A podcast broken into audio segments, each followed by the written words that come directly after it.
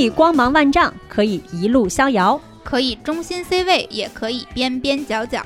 无畏生活，无关岁月，一起听姐姐的一万种选择。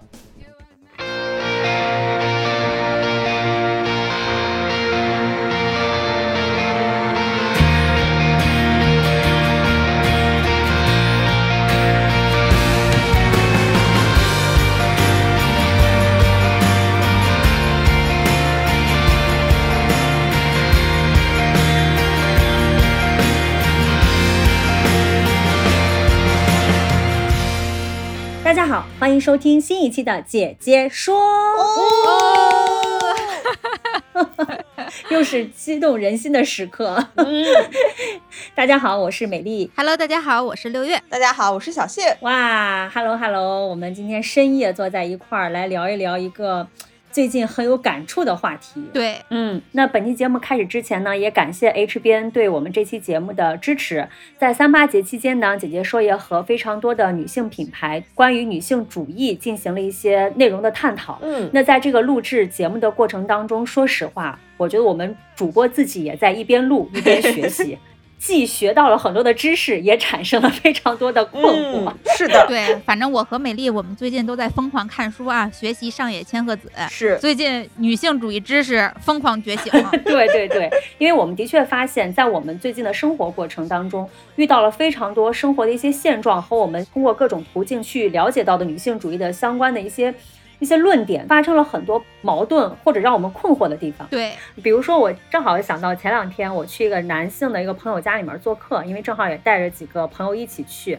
就聊的过程当中，你们有什么感受？比如说，对方抛出了一些关于女性主义的话题，或者说是聊了很多细节性的、场景性的东西，嗯，比如说四十岁以后怎么谈恋爱，怎么看待两性关系。聊完了之后呢，当你静下来会发现，就是你有很多想说的，你都没有说，而且你那天跟对方聊天的那个状态。就有有一种，我那天还私下跟六月聊，我把那个场景还原了一下，我还问六月，我说我这种现在和异性非常礼貌的表达，嗯是不是有一种媚男的倾向？对我其实时不时的也会这个自我反思一下，说我是不是媚男了？嗯，我是不是背刺了女性主义啊？我是不是我女我也了？就经常会自我反思，然后对，都说女性主义让大家越来越自由，为什么我感觉我更加畏手畏脚了呢？对，包括前段时间看那个上野千鹤子对话三个北大女学生的那个视频，虽然那个视频后来在网上就是讨论的非常的热烈，很多、嗯争议很多负面的。对，里面讲到很多生活化的场景，也让我有一些思考。比如说，你像我们之前节目里面我也聊，我其实并不是不婚主义，我其实关于婚姻还是有一些憧憬。大家也知道，我内心住着一个少女啊，嗯对。然后关于婚姻、关于生育的一些想法吧。就是可能还是在某种情况下是比较偏传统的，但是呢，在听完那个节目之后，我会发现，哦，我的一些想法其实在网上是，就是反而就是那种被抨击的，啊，你娇妻了，对，就是被抨击的那个方向，开始反思自己。对，也让我很焦虑。这件事情真真的是会带来焦虑，就是会完全打破我过往对于女性在亲密关系里面的一些身份角色以及甚至是态度。嗯以至于我现在跟小哥哥聊天，我如果再仔细倾听他，或者说，我可能在某种程度上设身处地为他着想，我都会想，我是不是做错了？啊，我是不是没有特别尊重自己的需求？或者不是一个啊独立女性了。对，就是倾听异性这件事情，都让我开始反思自己嗯啊。当然，后来我也跟朋友聊，可能我太过于敏感对这件事情，但他的确在我的生活上，甚至是亲密关系的相处上，造成了一些一些想不明白的点吧。嗯，说白了，美丽的困惑不就是作为一个渴望婚姻和生育的女性，你到底还是不是独立女性了？你还能不能聊女性主义了？是不是？啊，差不多这意思吧。嗯我配不配独立了？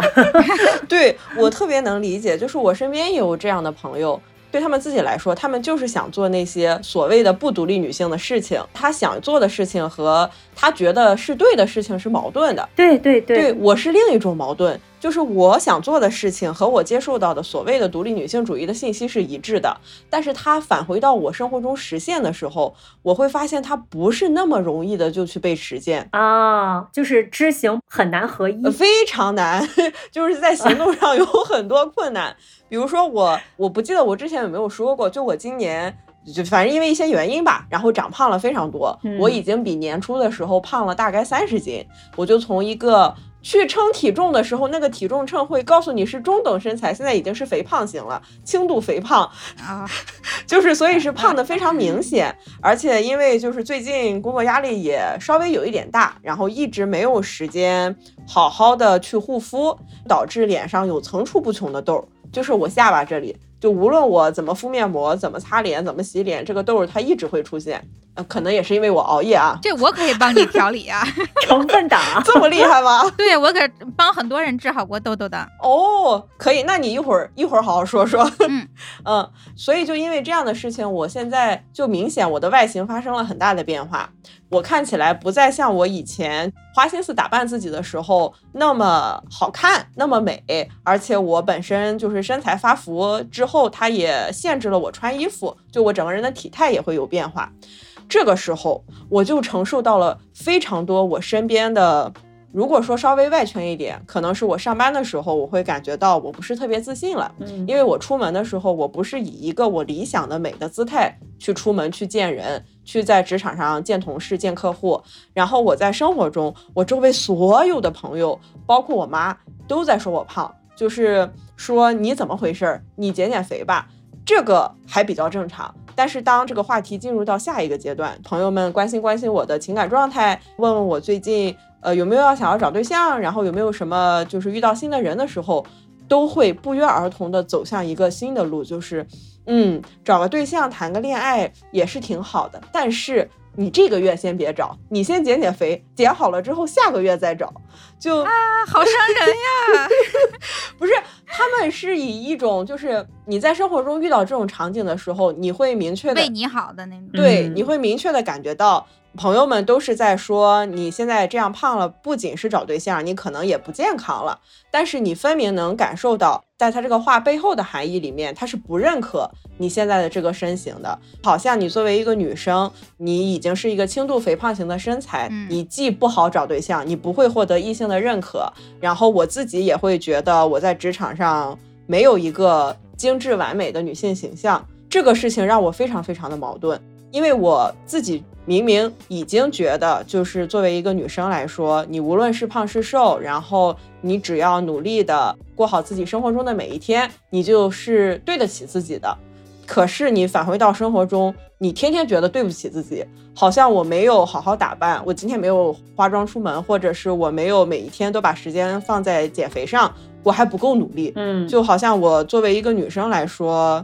它成为了一个缺点。就是我没有在美上面花费心思和时间，它成为了我的一个缺点，成为了一个我做的不好的地方。这件事情让我陷入了巨大的矛盾。我明明心里觉得这个事儿不对，可是我在生活中又不得不屈服于它。嗯，我我太痛苦了。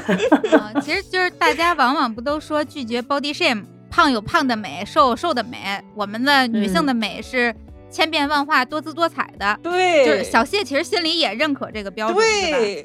对，但是身边的人不认可，然后他反而让你也特别的拧巴，对，哎，小谢这个困惑让我想起来最近在网上特别火的一个词叫“服美役”，你们听过这个词吗？对我这妥妥的就是，对，就是我估计可能有有人没听过什么叫服美役啊，他就是说大家都听过服兵役这个词儿吧。就是变美是服役，是需要付出巨大的痛苦的。它是一个贬义词，背后的含义其实就是为了你去迎合什么社会审美或者男性审美，去做出巨大的牺牲。就是它指的其实是这样一个意思。但是服美役这件事儿就在网上有特别特别大的争议。嗯，争议可能主要就跟刚才美丽和小谢说的那个点稍微有点像，就是一方面是有很多人女性意识觉醒了，大家认为。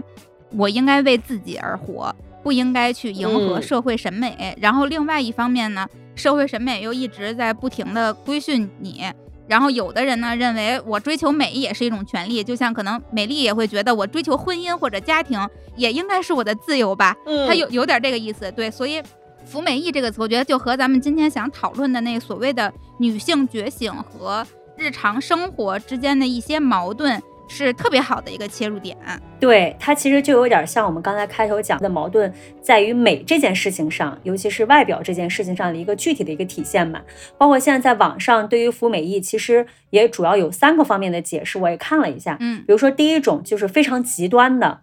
比如说我这个人其实已经非常的完美了，但是他还要做什么头顶钻个眼儿往里灌水泥，然后打那这图什么高颅顶啊，然后还有做那个精灵耳。还有就是各种各样非常不是贴粘贴就行吗？有人会去做这种外科整形手术，就是。改造你身体现在现有的结构，而且这个美可能真的会有人往头顶上打水泥啊！我当时看我也很震惊。天哪！对，所以它其实这种是有一点像以牺牲身体健康为代价去追求非常极致的你认为的那个所谓的美。嗯，但其实这种美都是非常暂时的，它是更加去迎合外界受众对这件事情的标准评价的。嗯，这是第一层，这也就是很多人所。唾弃的所谓的服美役的一个点，对，牺牲身体健康为代价，对，是吧？这确实服美役，这没有什么可争议的。对对对，这个就是非常过。然后第二种呢，就是大家觉得是花费了过量的时间和精力，嗯，比如说原本你可能这件事儿你就是一个日常常规的一个穿着打扮，但是你要花多于平时，比如说几倍的钱去追求奢侈品。然后你可能每个月就一个月一万，但是你要花五万块钱去买包、买衣服、去打扮自己，嗯，或者说是买很贵的化妆品。或者是花费很多的时间，包括咱们之前看那个很多大学生，嗯，没有去好好学习，然后把这个学习的时间用在捯饬自己身上啊。大家不都说嘛，大学是一所整容院，进去的时候灰头土脸，出来的时候都光鲜亮丽，尤其是女孩子，对吧？不好好上自习，全花时间学化妆了。对，就是过度的时间和精力在美这件事情上，甚至还有的大学生，我之前有看到那个拍短视频的，嗯，大家就会。穿的非常的，就是你的装扮非常的露骨和过分，就是已经完全有一些擦边球那种感觉，去为了拍这个视频。其实这一点也是会被很多人去你在网上引起讨论的。那第三点呢，就有点像更泛化的服美役，也是在网上引起争议其实最大的，就是说认为女性只要化妆，或者说只要你花点钱、花点精力捯饬自己，都算服美役。也就是，但凡你对美有点追求，就是在迎合外界的眼光啊。比如说穿 J.K. 裙儿，是不是？它就是迎合男性审美，白又瘦了，媚男，嗯，对吧？然后服美 役了，对。然后比如说，呃，减肥是不是一种服美役？是这意思吧？对，甚至嗯，上班化妆，然后比如说那个商务场合去穿咱们常规认为的商务装、短裙儿这种。大家都认为，就是你在迎合所谓的职场的规则，或者是迎合外界对于这件事情的一个价值标准。然后你没有没有自由的穿搭，没有展现你的个人，认为这些都是服美役。这个也是现在在网上争议非常大的一个点。对我看大家争议无非就那么几点，有的人会说，要不咱逐一讨论讨论吧。就是网上可能对服美役这件事儿。争议最大的点，我看，嗯，可能第一个最大的点就是大家会说女性天生爱美，这你们天生爱美吗？反正我是不同意，因为我从小到大都没有特别爱美过，嗯，我妈就不爱美。记得小的时候，我经常会在一些文艺作品里、小说或者是电视剧里边看到一些情节，就是小女孩小的时候穿着妈妈的高跟鞋。然后偷偷用妈妈的粉底，对对对，就是这种情节。然后你不能理解，对我在我从来都没有过，我从来没有对妈妈的高跟鞋和口红产生过任何的好奇，甚至我到现在都不穿高跟鞋，然后也很少涂口红。大家都说大学是个美容院，我上大学就不是，我灰头土脸的进，灰头土脸的出。大学四年没有化过妆，我连 BB 霜都没有，大学四年都没有过。真的？那你是你是完全不爱打扮，还是你不想打扮成这种特别女性化的样子？我也爱打扮，但是我从小到大没有追求过那种就大家认为的美。我比较。喜欢，我现在回想起来，其实我也挺能打扮的。但是我小的时候追求的是那种风格化的美，嗯，就比如说上中学的时候特别喜欢艾薇儿啊，然后我会让自己去穿一代青少年的偶像，对对对，会 会打扮的比较朋克，然后那种皮手链什么的，就是这些。然后后来哦，喜欢摇滚乐，想打扮的嗯。啊马丁靴，然后也穿过所谓的新国潮，就是什么回力鞋、海魂衫什么的这种，小时候都穿过。啊对，再往大一点，什么嬉皮士那种嬉皮毛衣啊，古着的嬉皮毛衣，然后波西米亚风的那个小花裙儿什么的，这些这些都穿过，但是它可能和大家想象的那个美不一样。嗯，然后我自己会定义它为风格化的美，但是我自己觉得它是美的。但是说实话，化妆或者是什么萝莉裙儿、JK 裙儿这些，我确实都没有搞过。嗯，所以也难说我到底追求没追求过美。但是高跟鞋和口红这个我是没做过，你们有吗？你们是从小天性爱美吗？我觉得我可能没有六月那么极致吧。比如说，我不知道这个姐姐说老听众们啊，听第一期的时候，我当时我在节目里面分享过第零期，啊，第零期，对对对，第零期的时候分享过，就是小时候对于性别这件事情都是模糊的。比如说我在那期节目里面讲过，我就是那种光着膀子跟我爸一起看球，哦然后我妈对于我光着膀子和我爸一起看球这件事情我记得一直在批评我。赶紧给你拿对对对盖上。对，然后我当时就特别不能理解，我当时就跟我妈说，为什么男的可以光着膀子看球，为什么女生就不行？嗯我妈说，嗯，孩子，咱年纪大了，长大了，的确是不行，所以嗯就会告诉我要适当遮一下。嗯但是到后来，因为我小时候是跟着我的很多哥哥们一起长大的，就跟他们小时候翻墙啊，然后跳窗啊，就各种什么徒手攀爬呀，然后从一楼跳到楼底下，就这种事儿就经常干。嗯感觉好有趣。啊，对，就是完全没有把自己觉得当成是一个女孩，而且我一直到几岁之前都是短发，嗯，我也很少穿裙子，所以就是美丽那种现在也是短发。，对对对，就是中性化的风格会强一点。其实对于美这件事情没有什么认知，直到后来慢慢上了小学，我当时看我妈，因为我妈是他们单位的模特队队员。哦，当时这绝美。对我第一次对于美这件事情有认知，是看我妈用睫毛膏。我当时就问她，我说这是个什么东西？我妈说这是睫毛膏。我说这是干嘛用的？我就特别不能理解，为什么要在睫毛上刷刷这个黑乎乎的玩意儿？嗯，对，而且我妈带我去看她在单位里的那个模特表演，我也完全没有认知，就是我并不觉得那好看，就是我对这件事情没有感觉，甚至就是到后来，因为小时候不是特别能闹腾嘛，所以我的腿上的疤非常多，而且我从小对于皮肤的管理完全没有任何概念。比如说，我生活在青岛，那青岛游泳的时候，就小谢应该知道，就是都会嗯晒伤。暴但是我永远会挑最热的时候去游泳，因为我觉得海水温度比较好，我根本就不 care 我的皮肤会不会晒黑，会不会晒伤，就对于这件事情完全没有认知。但是到后来的时候，别人会说女孩的腿不能有疤，嗯女孩的腿要白白的，然后才好看。嗯啊，是女人的第二张脸，腿是女人的第二张脸。啊，对对，女人的好多，我感觉我的各种第二张脸都不符合女人的标准。就之前小小鹿儿就是说脱口秀那小鹿，不是在对对对对对脱口秀大会上说啊，手是女人的第啊二张脸，腿是女人的第二张脸，背是女人的第二张脸，胳膊肘儿也是，就全是女人的第二张脸。我妈曾经开过玩笑，我妈说我看过我浑身上下所有的皮肤，觉得我唯一能拿得出手的就是我的手，我的本手。你像我有很清楚，我一个同学到青岛去玩了嘛，他就说哇，你们青岛真的生产大美腿，但是你的腿为什么这么多疤？啊，然后包括我身边的家里人也会说，女孩的腿不能有疤，要白白的，要长长的、瘦瘦的才好看。嗯。就后来慢慢所有人告诉你，你身体的某个部分应该要怎么样，包括我这种梨形的身材，也会被人说啊，对对对女孩不能有大屁股。是是是，啊对，哎或者说女孩大屁股适合生养，哎呀。这，就是 会把你的身材和你的功能去关联在一起，就会让你觉得梨形身材就特别的不美，嗯对、嗯对，就是这种。我是那种会一直被教育你不好看、不怎么样、不怎么样。包括因为我腿上的疤很多，当时还闹过笑话。因为上大学的时候，我的同学一直认为我常年遭受家暴。啊，对，就那那确实是很不好看了，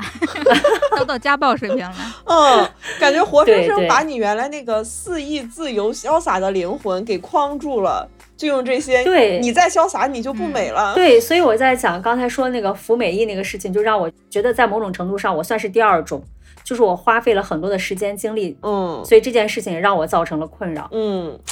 我感觉我小时候还是挺像一个传统标准女孩子会有的那种，就刚刚刘月说的那种，呃，好奇妈妈的高跟鞋呀，好奇妈妈的化妆品呀。哦，我小时候，真有这样的女孩。哎呀，有啊，而且可能我以为是刻板印象，是不是还浑身披着毛巾被，然后当新白，当 新白娘子传奇。我觉得可能是因为我小时候是跳舞的，然后所以我很小很小就接触了化妆，而且我会在就大概是五六岁的时候吧，不仅化妆，而且你要穿漂亮的衣服上舞台，并且因为你有这个特长，所以你可能在幼儿园里、在学校里也会参加更多的文艺活动，它就会让你有机会穿上更漂亮的衣服。这个时候。我对美的这个最初的感知，它其实可能除了就是大人会把你打扮成的那种标准的小女孩的可爱漂亮的样子之外，还有一个原因是因为这些漂亮的衣服，比如说带纱的蓬蓬裙啊这种。它除了好看之外，它对小孩来说，它是一种更华丽的衣服。嗯，它比你日常穿的衣服要华丽很多。公主裙嘛。对对对，会，所以你自然会觉得你穿上它会更开心，然后你就会变得想要去追求和接近它。所以我小时候就很自然的接触了这种，就是想要成为这样好看的小女孩，穿这样漂亮的裙子。但是到了初中的时候，我就一条裙子也没有了。就跟美丽刚刚说的很像，我妈在我初中那几年，天天说你为什么每天穿一个牛仔裤？你怎么到了就是大夏天的三四十度的时候还要穿一个牛仔裤？因为那个时候，哎，我也有过这个阶段，就是她不理解。哎，但是平时你们应该要穿校服吧？对，就是除了这种去性别化的校服，除了穿校服的时候就要穿牛仔裤。嗯，然后我妈说的也是，你你为什么不穿裙子？为什么不穿短裤？那个时候。我可不喜欢了，我就想要把自己打扮成非常中性的样子。除了青春期开始就是有一些性别意识巴拉巴拉之外，也是因为那个时候我真的觉得这是我想要追求的美。我打扮成了我自己觉得很中性的样子，我自己是觉得好看的。嗯，但是这个阶段它没有维持太久，很快，当你 上了大学，你就会发现，你再穿成这样，好像确实不太好找对象。就是我明白为什么我大学没有找到男朋友了，对吧？就好像你得对这种非常标准的社会的女性美开窍。你才能从一个小孩儿成长为一个女人，就这好像是你蜕变的一个必经之路。这个时候我就。不太主动的去把自己打扮的很中性，去穿一些有女性化特质的衣服，而且这个时候最可恨的是，我周围的朋友都在跟我说：“你穿这件衣服吧，拿给就是比如说在我们逛街的时候，拿给我一件看起来特别贤良淑德、非常贤惠的衣服，说你穿这个肯定特别适合你。通常我穿上之后也确实挺好看的，但是我就是 别贤惠的样子。”我就非常讨厌这个标签。小谢长了一张贤惠的脸，对我非常讨厌这个标签。但是好像就很矛盾，就你一方面其实心里隐隐的知道，这个所谓贤良淑德的样子是更容易被这个社会肯定和接受的。无论是找对象，还是见长辈，甚至是你在学校里，比如说见比你高龄一点的老师，去职场上就是干嘛干嘛，你的这个形象都是很加分的。但我就是不想这样。你是好嫁风，对对对，就是这个“好嫁风”这个词，我烦死了。嗯，然后这个时候我就就非常摇摆，就一直摇摆到了现在。我到现在都没有一个。我自己觉得我穿起来特别舒服的风格，嗯，那其实你看，像刚才咱们聊，就我们先回到那个第一个那个问题啊，就是说女人是不是天生爱美？我觉得听完咱们仨说，我觉得至少不全是，嗯，肯定是有像我和美丽这种从小也不能说从小到大，至少是她应该不是天生爱美的。小谢，嗯，比我们爱美的早一些啊。这个姑且算你是天生爱美的小女孩吧。对，我觉得她这个美就是和那个福美意的美，它一定是限定在这种我们刚刚说的，就我这种好嫁风、贤惠的、贤良淑德的、公认的美。对，特别女性化的美，单一标准的，就是你得女生要像个女生的样子的那种美啊！对对对对对对对。虽然我们都说美是多元的，但是我觉得我们不可否认。社会对于美的评判，它就是单一的。嗯，大家就是认为那样是美，可能极个别的偶尔会冲出来一两个会用啊高级脸，会用高级这个词来代替美。但是它永远都是极具争议的，嗯对吧？然后如果说女人不是天生爱美的话，但是在我们长大的过程中，其实是会有不停的人来告诉我们，你要爱美，嗯嗯你不爱美就不是一个合格的女人，嗯对吧？所以可能我们不是天生爱美，我们是被要求的必须爱美，以至于大家现在反过来说是我们天生的，这个就很荒谬。嗯，对，就是你像人刚生下来的话，你说天生爱美，一定是别人告诉你你要怎么样，要不然你对这个东西是没有感知的，对对吧？就是一定要不就是来自于你，基本上就来自于父母。对，别说天生爱美了，美丽都不知道自己天生是女孩儿。对，我觉得这是一个非常原始的自然的状态。的，确是经过了一段时间的探索。嗯 对，哎，那我觉得我们先暂且不论关于大家是不是天生爱美这件事情，我觉得肯定你在形成美的过程中，一定是会受外界的影响的。嗯，那么，当你长大成人以后，比如说真的有人就是爱穿 JK 裙儿，或者说是要追求 A 四腰，或者是要追求他所认为的这种在受外界影响下给到的美，嗯，你们觉得这样追求美到底是一件自由的事情吗？就大家可以，比如说我就是想穿 JK 裙儿，我就是想嗯穿萝莉装，嗯，它到底是自由的，还是一种其实是在自由的这个罩子里再去顺从了某一种这种社会规则呢？对，或者是 J K 裙和萝莉装可能过于小众了。对于大家来说，我就是想要瘦，想要天天上班化妆，我就是想要花啊很多时间在钻研我嗯怎么变得让大家都喜欢我这件事情上。那这样就是媚男了吗？这样我可以浅浅尝试一下回答这个问题。就我觉得，尤其是我们作为女性，在做出一个可能更符合大众标准的选择，比如说结婚生子，比如说白幼瘦的审美，嗯，在做出一个相对来讲更容易被大众接受的选择的前提是，如果你能够意识到选择是不自由的前提下，你依然喜欢它，那我觉得它可能是一种自由。那听起来是不是有点绕？我可以给大家简单解释一下啊。嗯嗯没听明白呢。首先啊，我觉得在追求传统的审美、做出传统化选择的这些行为，它肯定会带来快乐，这是毋庸置疑的。比如说，嗯，你变美了，你变瘦了，你会有更多的追求者，你会有来自于生活中其他的，不管是来自于朋友也好、父母也好，甚至是在职场上，对对对，你可能会获得更多的客户的青睐，大家会夸你是美丽的，夸你是美丽的，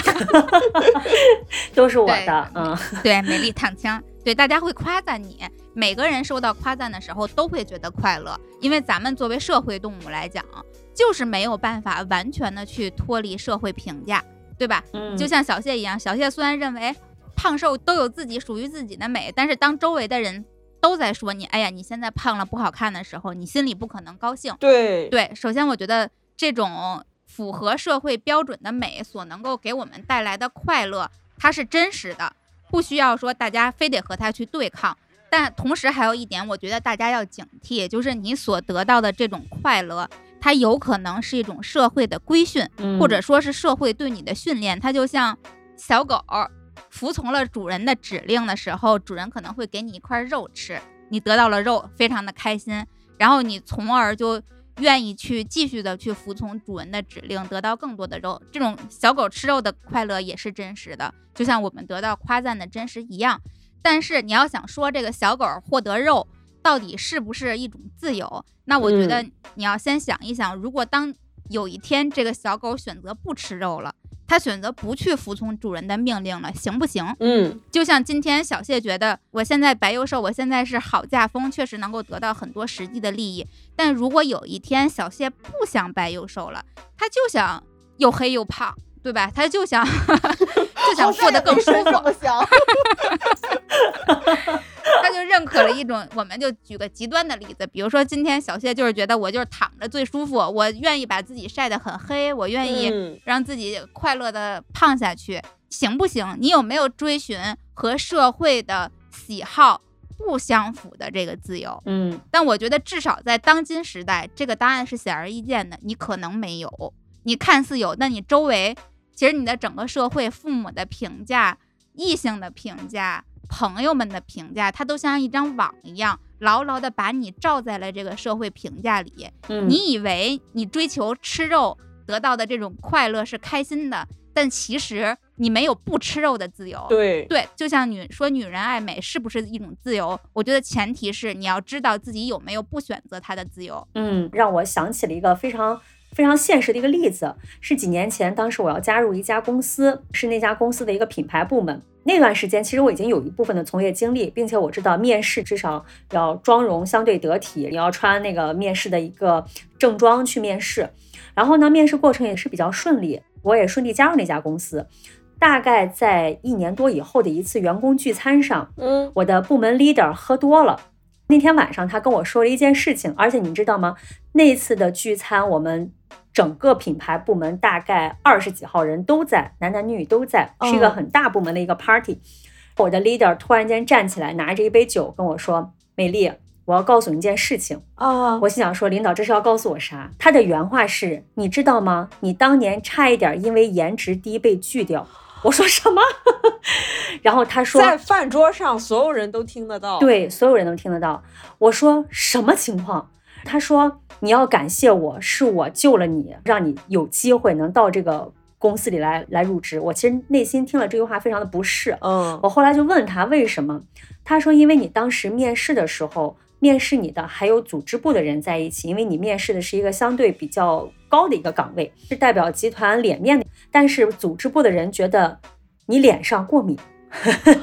然后哎呀，觉得你无法无法代表公司的脸面。对，无法代表公司脸面。自从他跟我说了那段话之后，其实对我其实有挺大的影响的。嗯那除了让我内心啊骂了一句脏话之外，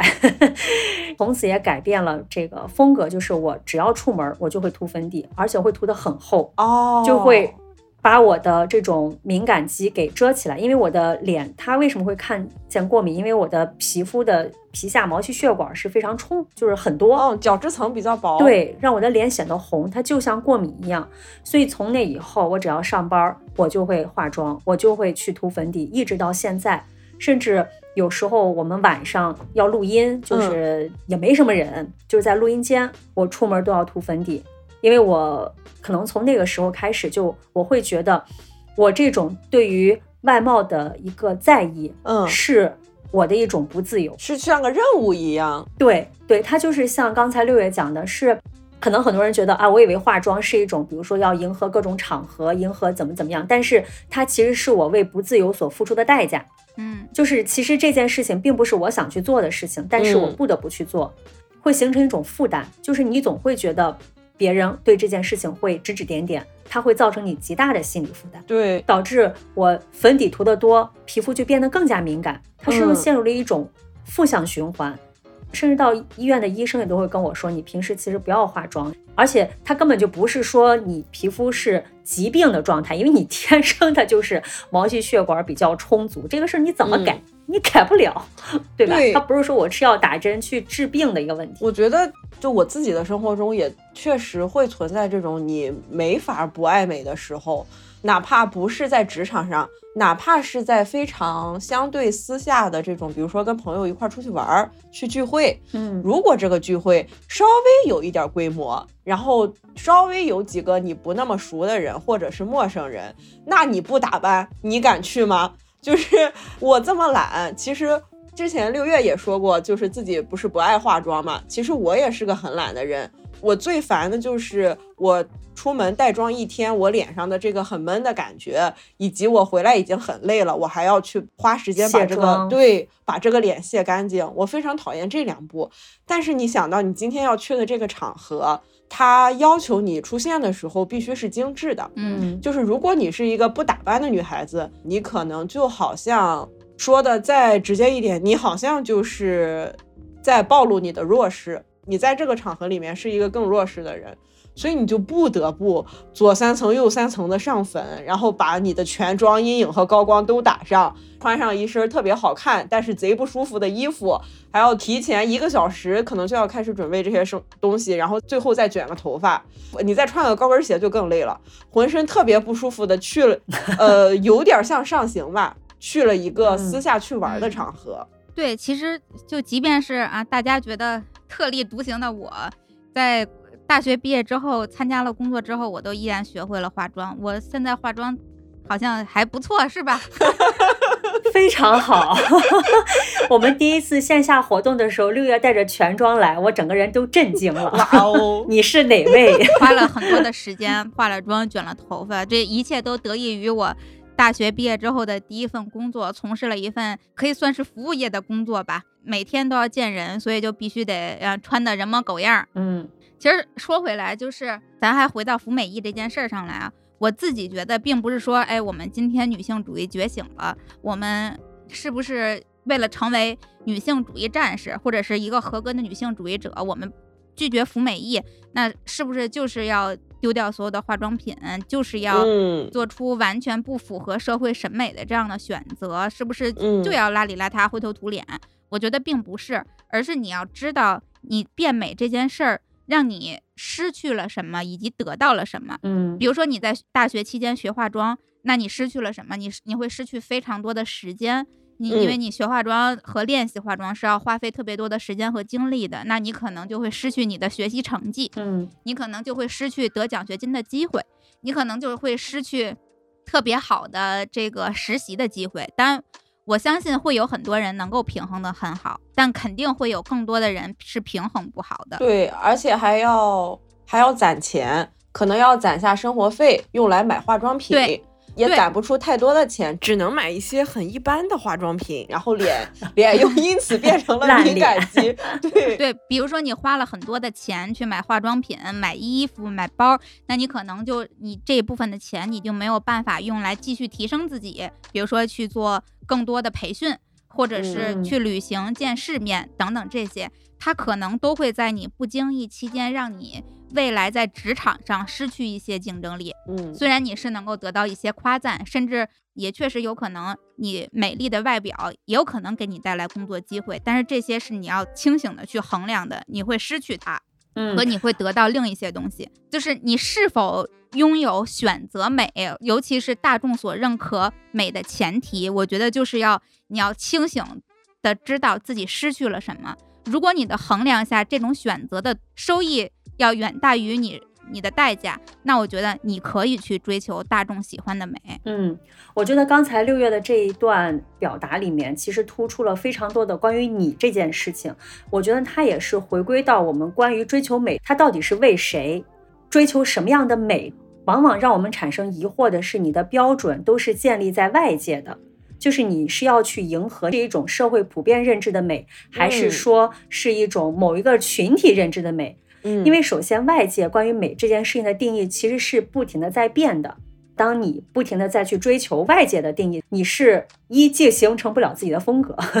第二个呢，你可能会花冤枉钱，这是很简单的。第三，可能你追求的都是很虚无的，最本质的要回归到你自己身上。还有一个最本质的一个点就是，你是不是很开心这件事儿？比如说，在当下阶段，我觉得刚才绿月还提到一个点，就是我们的个体和整个结构性的一个问题。因为很多对于美的一个规训，它就像一个非常大的一个网罩着你。那既然在这样一个非常残酷的现实情况下，你无法脱离结构性问题的情况下，那就回到你自己的个体，就是我如果穿 JK 裙儿，或者我怎么怎么样，我是不是真的开心？或者说我平衡利弊之后，这件事的确让我获益更多，那你就去做。因为很多人的产生的疑惑就是这件事情明明让我开心，但是外界的标准又评价我不应该这样。像我这种的，就有巨大的不自洽。对对，嗯还有一种我觉得大家可能要警惕的就是消费主义陷阱。啊，对因为很多情况下，它会让你认为你自己是主动追求的。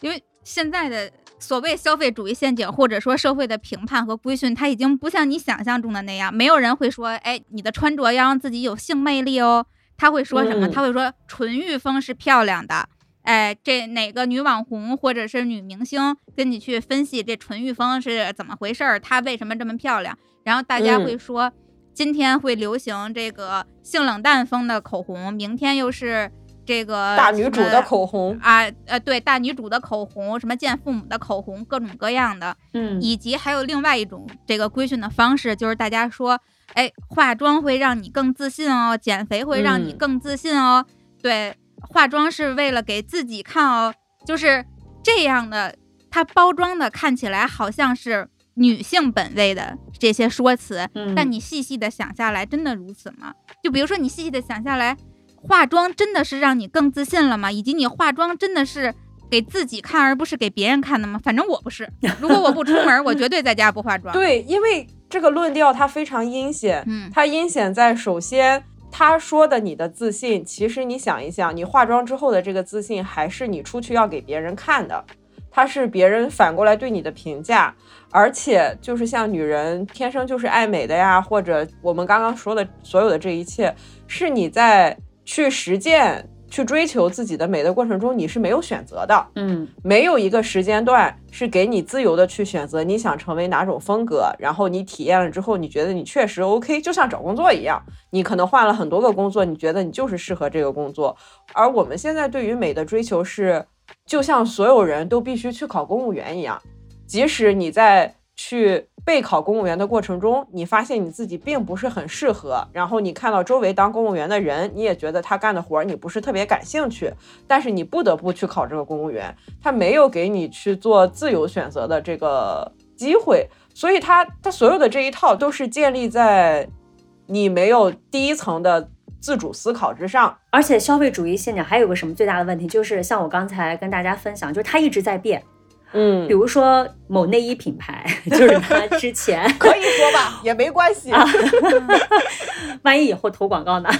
就是有的内衣品牌在它之前，比如他会做这种时装秀，然后它展现的是，比如说胸要大，然后腰要细，腿要长，它整体展现的这种风格。嗯，对，就是非常完美的女性身材，不是漂亮的像洋娃娃，就是性感的像女王。对，然后过几年你会发现，哎，它的销量在下降了。然后会发现，整个社会大众层面对于美的认知正在多元化。OK，他又开始去找这种微胖的女孩，告诉大家就是要脱离这种 body shame，然后其实是你可以拥有自己个性的美。包括他，他现在会去邀请可能不同身材的女性，甚至是不同肤色、不同国籍的人，然后去做一些代言啊什么之类的。你会发现他一直在变，包括。你想过去我们会讲大女主口红，在去年吧还是前年，我还写过一篇大女主口红的一个论文，去分析这个口红是怎么打消费者心智的，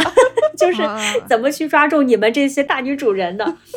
对，写完之后我自己都被陷阱了，因为写完论文我马上去下单买了一支。就是你明明是去分析它的这个营销痛点，但你还是信了，就还被带货了。而且他会告诉你，职场里面女性就是要有大女主的这种范儿，嗯，然后你就会认为。为女性在职场里面的角色和展现的风格就是很单一，就是要有这种大女主风，雷厉风行，很飒。涂上口红你就自信了，对，认为这今天的客户我必须拿下。对我涂上口红依然被老板骂得很惨，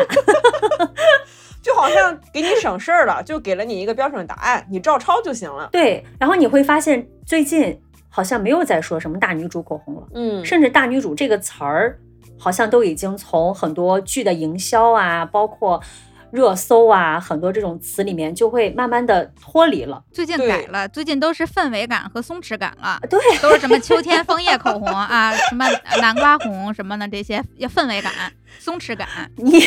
就是你以为你在去追求的自由，其实是被定义过的。不同时间在追求不同的自由而已。说白了，在传播学上，这叫议题设置，嗯，就是给你设置好了议题，你只要在 follow 它就可以了。你以为你在追求的是一种自由，但其实早就给你暗中标好了价格。对，其实话说回来，又到了最开始我给大家提醒的，让大家警惕的那些，你是不是能买口红或者化妆品？你可以买，但你要知道自己在消费什么。嗯，不是买了它你就能够成为独立女性了。也不是买了它你就成为大女主，或者是这个松弛感、氛围感美女了，嗯，而是你在消费的就是一支口红，你要知道这支口红能够给你带来什么，嗯，它值不值这个钱？我觉得如果你清醒的衡量过它值，它所带给你的这些功效啊，比如说它能让你今天气色很好，说白了，口红的真正的功效就是让你气色很好，对，不管它是什么颜色，它唯一的功效就是气色很好，对。对，如果你觉得它在这方面上是能够满足你的，我觉得你就可以买。但如果你要是真的信了他那一套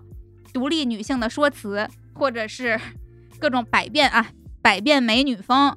怎么样呢？我劝你哎三思而后行。嗯，就就可能我觉得我现在对于我变胖了这件事情，我会把它更有目的性的去做。嗯我现在确实还不想找对象，而且减肥这件事情会占用我很多时间，给我带来很多额外的就是压力。那我现在就先不减。但是假如有一天我可能要真的打算去找个对象了，我可能就清楚我现在减的这个肥完全是为了实现我找对象的这个目标。我之所以要实现这个目标，是因为。那我找的这个对象，他确实还没有女性意识和我接轨，是吧？他不能 在见我第一面的时候就接受一个微胖型的我，就我必须要在这个网里面去把我瘦到比较容易让大家接受的样子。那我如果是为了这个目的去减肥，我觉得我可能会比现在少一些拧巴，对就不会觉得自己和我认为的女性主义背道而驰。对，或者我觉得小谢你不用，就包括小谢或者咱们的听众，不用非得要求自己成为一个完全不在乎外界声音的人。嗯，如果你周围的同事们、朋友们、你的父母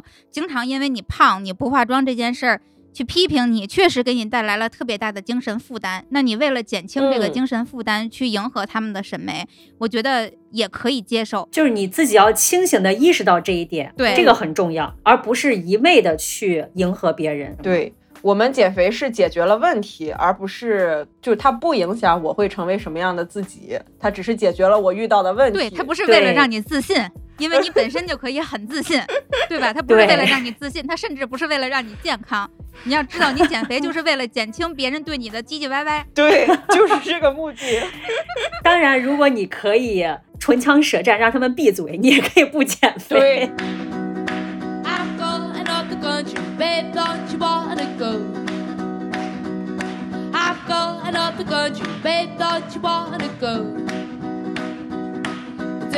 我觉得就像回到我们最开始讨论关于服美役这件事情的一些一些观点吧。其实不管你是怎么追求美，或者说你在进行自洽的过程当中，有一件事情也是非常重要的，就是关于健康。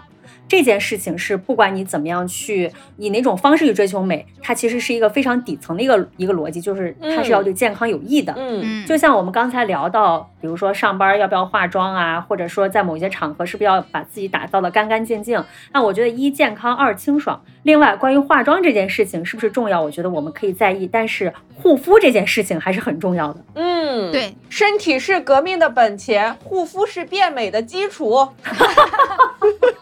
它可能变不变美的，我觉得另说，至少它能让我们的皮肤维持到一个健康状态吧。就比如说啊，小谢，其实你经常长痘儿，虽然我不能说长痘儿不美，但是长痘儿确实不健康，它是嗯痤疮是一种病，它是需要嗯去三甲医院看皮肤科的。有成分党六月上线了。对，那说到皮肤健康，我觉得今天也是在这儿要跟大家聊一聊赞助我们这期节目的国货护肤品牌 HBN 吧，这也是六月的老朋友了吧？我觉得六月应该可以继续为他们代言了。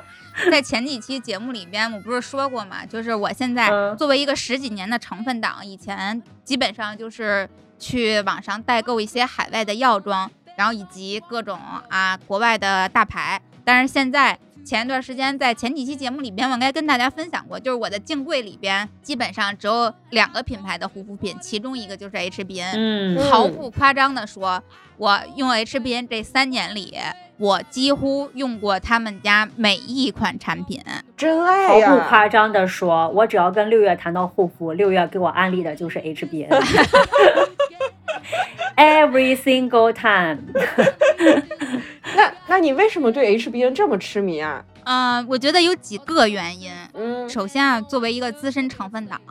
，HBN 应该是我在日坛工作以来第一个合作的护肤品牌。其实以前我们都尽量不接护肤类，尤其是国货护肤类，因嗯为当时还都不太信。哎，对，当时不太信，因为我自己以前是一个几乎不敢往脸上抹任何国货护肤品的这样的一个人。嗯，但是在研究了 HBN 的这些品牌和产品简介之后，嗯就作为成分党来讲，它深深的打动了我，就是因为它用的成分都特别好，哦都是在国际上比较公认的有效成分，嗯，而且很多成分都是被那些我们熟知的。国际上的一线大牌护肤品所添加的这些成分，HBN 都他们用的都是这类的成分。哦，对，而且我记得 HBN 的一个可能不算是 slogan，就是他们一直在追求的一点，就是让消费者的每一分钱都花在有效成分上，这个是深深打动我一个成分党的。啊，然后其次呢，在整个的品牌营销上来讲的话，HBN 从来都没有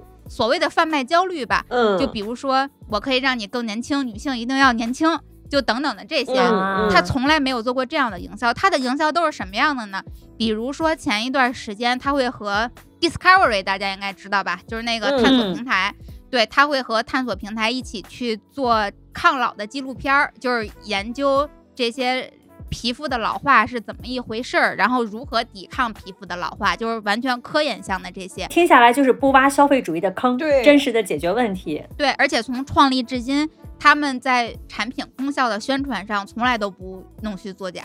全部都是引导用户用更科学健康的方式去护肤。嗯，这个厉害。对，而且还挺有社会责任感的。像我刚才说的，从来都没有营销过女性的容貌焦虑，反而做的一些事儿，嗯因为我对他们实在太了解了，就毕竟合作了嗯三年了，之前他们做的事情我都如数家珍。比如说之前跟新事项一起给高原上的晒颜女，就是晒颜的那些，对藏族女孩们送过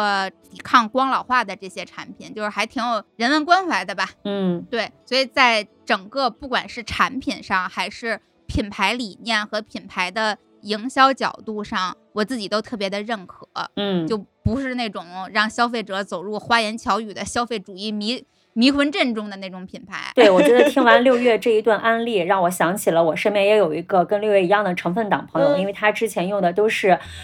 贵妇产品，比如说 La Pora、La More 这种的。啊那可真贵妇呀，那比我用的贵妇多了。对，化妆台上的产品加起来都是五位数到六位数，就是这种。哦哦，然后前段时间他跟我说，他已经把所有的产品全换成了 HBN，、哦，并且跟我推荐。然后当我知道我们这次跟 HBN 合作的时候，我第一时间给他发 发了微信，我说你可以来我们姐姐说买了，因为我们这次跟 HBN 合作了，是不是很开心？他已经要做好下单的准备了。我觉得这个也是这个品牌一直做到那么久，然后像六月讲的，就是不管是跟日坛合作了三年也好，或者说是基于对成分党这种安心成分的这样一个累积的口碑吧，也让嗯很多人对这个产品其实产生了极大的这种用户的信任感。对因为我朋友自从用了他们产品之后，包括嗯六月也是，就不会再用其他的产品了，就一直无限的回购，所以它的回购率其实也还挺高的。我都回购三年了，嗯，那你是真粉，对 HBN 就可以拍着胸脯跟大家说，绝对是国货的标杆啊。哎，对那在你用过的这么多产品里面，有没有就你觉得特别好用的呀？有，但是说实话，有一些产品是我个人，因为它比较适合我个人的皮肤，是我个人的青睐的。但今天嗯为了给大嗯家能够适合更多的人，我觉得给大家介绍三款他们家卖的最好、最热的明星产品吧，行吧？哦，嗯首先第一款就是 HBN 的发光水儿，啊它主要是针对像什么熬夜呀，还有日常咱们白嗯天紫外线照射等等这些黑色素沉积的。其实说白了，听这名字发光水儿，它就是让你皮肤提亮、改善肤色不均的。嗯，那它发光的功效是基于哪些成分呢？这位成分党朋友，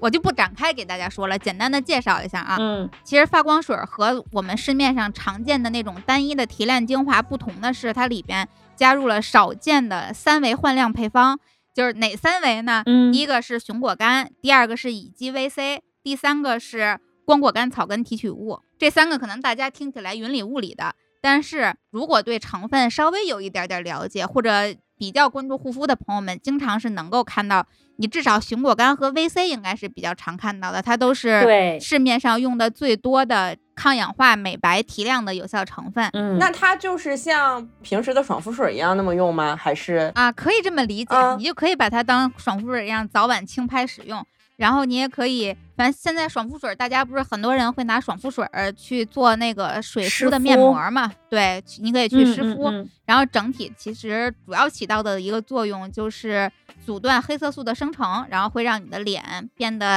哎嗯特别透亮，然后变白。哦？嗯，除了发光水之外，然后你还要给大家安利什么呀？那另一款给大家介绍的是我已经使用了三年的双 A 醇晚霜。这个晚霜的主要功效就是抗皱、抗氧化和抗光老，嗯它是很适合用于像修护咱们平时啊，像我嗯，熬最晚的夜用最贵的晚霜，对，现在不是最贵的晚霜了，是最具性价比的晚霜。然后再有就是白天日晒紫外线给你带来的老化，以及咱们随着年龄增长导致的胶原蛋白的流失，然后整体让皮肤达到一个更加充盈细腻、焕然一新，就是这样的一个效果。你刚才说的这个里面，我还挺好奇，有一个叫双 A 醇，什么叫双 A 醇呢？哎呀，你们是一点儿都不懂吗？A 醇我知道，但是双 A 醇是什么意思、啊？我们又不是成分党。嗯，勉为其难的给你们解释一下，就是 A 醇其实是美国 FDA 权威认证的，目前来讲啊是唯一一个能够有效的刺激胶原蛋白生成的抗老的黄金成分。其实这几年是特别多的被用到护肤品上的，但是 A 醇有两个弊端啊，一个弊端呢是它作为维 A 酸家族，就是它整个家族什么 A 酸、A 醇、A 酯等等这些都相对来讲比较刺激。就是对于敏感皮肤来讲的负担刺激性是非常大的。然后哦另外一个弊端呢是容易失活。哦，对，然后这款面霜为什么叫双 A 醇呢？是因为他们研究了一个新的配方是 A 醇加 A 酯，其实也算是这个维 A 酸家族的衍生物吧，让它这个胶原蛋白的生成抗老的紧致力更上一层楼，哦，就可以这么理解，更温和了，而且也更高效了。还能保持它的那个成分的活性是吧？它这样复合配了之后，呃，这样配并不会让它的成分更稳定，而是它在双 A 醇晚嗯霜里边有一个独特的技术。这技术就是它这晚霜你摁出来的时候，这晚霜里边会有很多像黄金颗粒一样的东西，就那种小黄粒儿。嗯，它是你可以给它理解成是用一种独特的，我也不知道是什么样的这个包裹技术，它就把 A 醇和 A 酯包裹在这个小黄色的颗粒里边了，然后它就能保证让这个有效的成分，第一个是变得更加温和，因为它有外边的这一层包裹，也因为有这层包裹，所以变得更加的稳定，不容易失活，肤感也更加清爽好吸收了。哦，而且也因为我刚才跟大家说的这种 A 醇容易失活的特性，所以双 A 醇晚装的整个的包装设计是特别科学的，因为它是一种真空按压的形式，你按一下就是全脸用一次的量。一方哦面呢，它是保证了哎呀，你不用解释了，六月老师，我听懂了。可以听懂吗？对，一方面你按出来的就是你这一次的，你不会多按；然后另一方面它又有那个包裹技术，所以直到你用它的时候，它才真正的被你打开，对不对？对我理解的对不对，就是市面上有一些 A 醇类的什么晚霜呀、眼霜啊这些，它都是你用一次要挖一勺，嗯但是你其他没有用到的那些就会接触空气，它很容易变质，因为它毕竟活性不太稳定，明白吧？嗯，但是真空按压的这些是可以保证其他你用不到的那些面霜是不会接触到空气的，它就更稳定、更新鲜，然后又干净这样的一个包装设计。我感觉六月就特别像是那种认真负责的老师，生怕班上的五十六个同学们都听不懂。我真的很难，我我又怕大家听不懂，然后我这又怕不能完美的诠释自己对这个品牌和产品的爱。我跟你讲，如果咱们现在在录视频，我觉得六月直接支棱起一个白板，拿着笔，然后化学公式写出来。像李佳琦一样，美妆小课堂。嗯，行吧，那第三个产品六月直接安利吧。对。然后其实双 A 醇系列还有一个我也是一直用着的，就是这个双 A 醇精华乳，嗯，就是精华嘛。嗯，主要集合的功效，一个是抗老精华，一个是美白精华，就一瓶精华就融合了两种成分。哦，因为 A 醇，在这我又要说知识点了。啊，啊，小黑板儿，对，嗯在我还是一个只能靠去亚马逊上网购海外的这个药妆品牌的时候，大家都有一个最基本的成分党的认知，就是 A 醇会有一个天生的好搭档叫烟酰胺，哦，嗯，这我知。道。，对，他们在一起配合着使用呢，会有一加一大于二的效果。嗯，然后双 A 醇精华乳里边通过它这个高科技的技术啊，之前不是跟大家说了吗？它有这个黄金颗粒，嗯能够给它单独隔绝。它既添加了 A 醇，又添加了烟酰胺。以前的时候我都是要买两种产品，哦，但现在这一罐精华乳把这两种有效产品都融合在一起了。嗯这个感觉护肤效率太高了吧？对，是这样的。嗯，我觉得听完六月老师护肤小课堂，大家应该也能感受得到他对于 HBN 的爱了吧？这就是日常他给我们安利的语言。对我真是对他们家的成分如数家珍，因为每一个都是我认真研究过，然后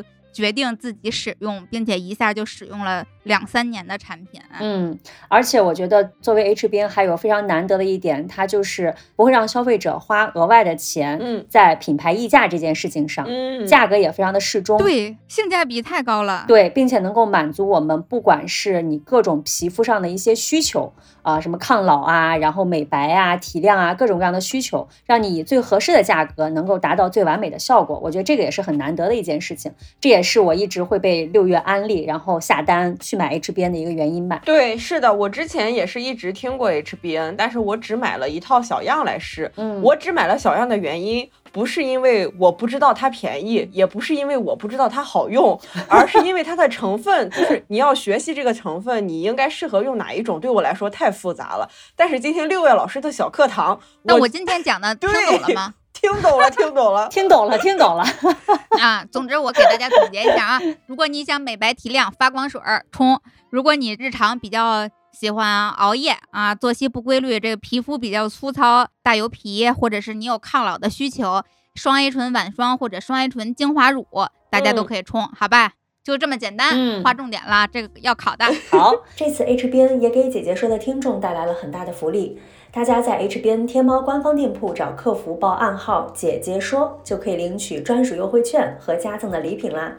那刚才我们在节目中推荐的发光水，活动价呢是一百三十七块一毛九元，姐姐说听众到手价呢只要一百零九块三毛六元。备注“姐姐说”暗号，还可以加赠湿敷巾一盒。另外，双 A 精华乳活动价是一百九十九元，姐姐说听众购买只需要一百七十三元。那备注“姐姐说”暗号之后呢，还可以加赠精粹水儿。那双 A 醇晚霜呢，活动价是三百一十九元，咱们姐姐说听众到手价呢只要二百七十二元，优惠力度非常大，大家快去下单吧。那呢，我们之前三八节期间也有一期节目，当时也是跟 HBN 合作，是聊关于求真的决议。然后那期节目六月也奉上了和他妈妈的一个对谈，也收到了非常多的好评。嗯，那这次呢，也非常感谢 HBN 再次支持姐姐说，然后我们也希望后续能够跟 HBN 能够共同创造出更多很好的一些话题吧。嗯嗯，然后其实作为普通的消费者，我也呼吁品牌们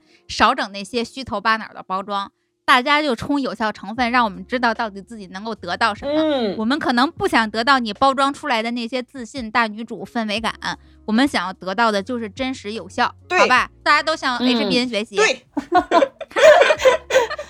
已经成功的接受了安利。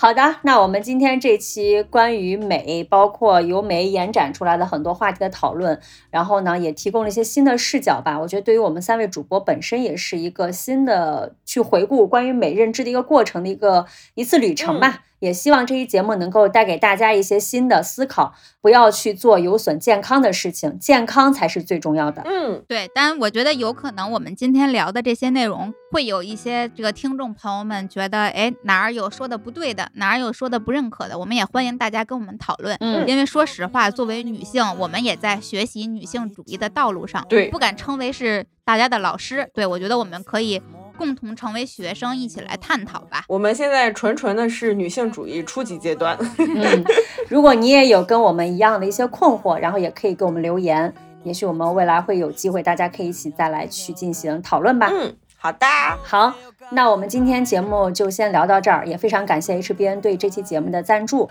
欢迎大家在各大音频平台关注和订阅“姐姐说”，然后也可以在微信公众号搜索“姐姐说 FM”，就可以加入我们的精神股东群，在群里可以跟我们进行更多关于女性主义，包括你对于很多生活当中一些疑惑的讨论吧。嗯，好呀，那我们今天就跟大家聊到这儿吧，好，那跟大家说拜拜，嗯，拜拜，拜拜。拜。拜。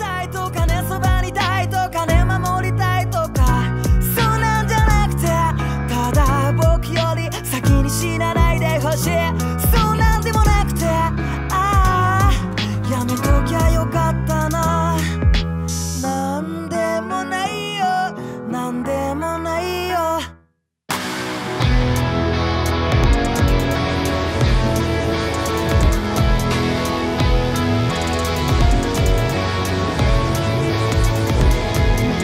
僕には何も気で怒った顔ものんきに眠る顔もきっとこの先一番映していくこの目。君の大きい笑い声をきっと誰よりもたくさん聞けるのは。僕のこの耳体は関係ないほどの心の関係。言葉が邪魔。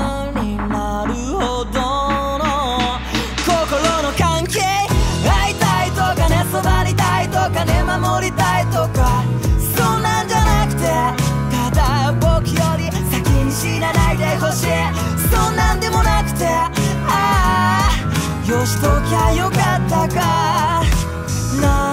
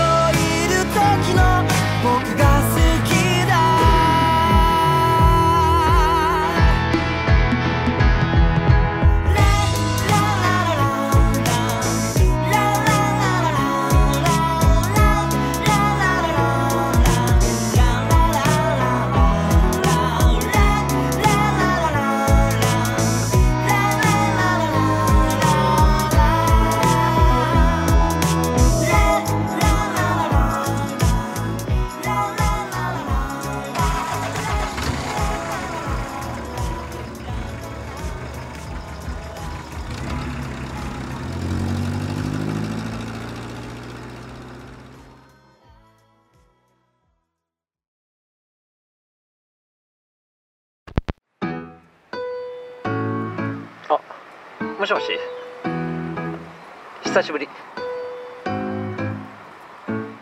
今帰ってきた。宇宙から見た地球なんてすげえ綺麗でさ。涙出たよ。けどさなんもなかった。あのさ俺